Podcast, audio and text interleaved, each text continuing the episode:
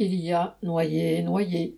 De la marine américaine jusqu'à l'Ifremer de Marseille, les grands moyens ont été mis pour rechercher un petit sous-marin de loisir, affrété par un riche oisif, pour explorer l'épave du Titanic. Les médias des pays riches en ont fait leur gros titre, car dans ce monde, on ne laisse pas les gens se noyer.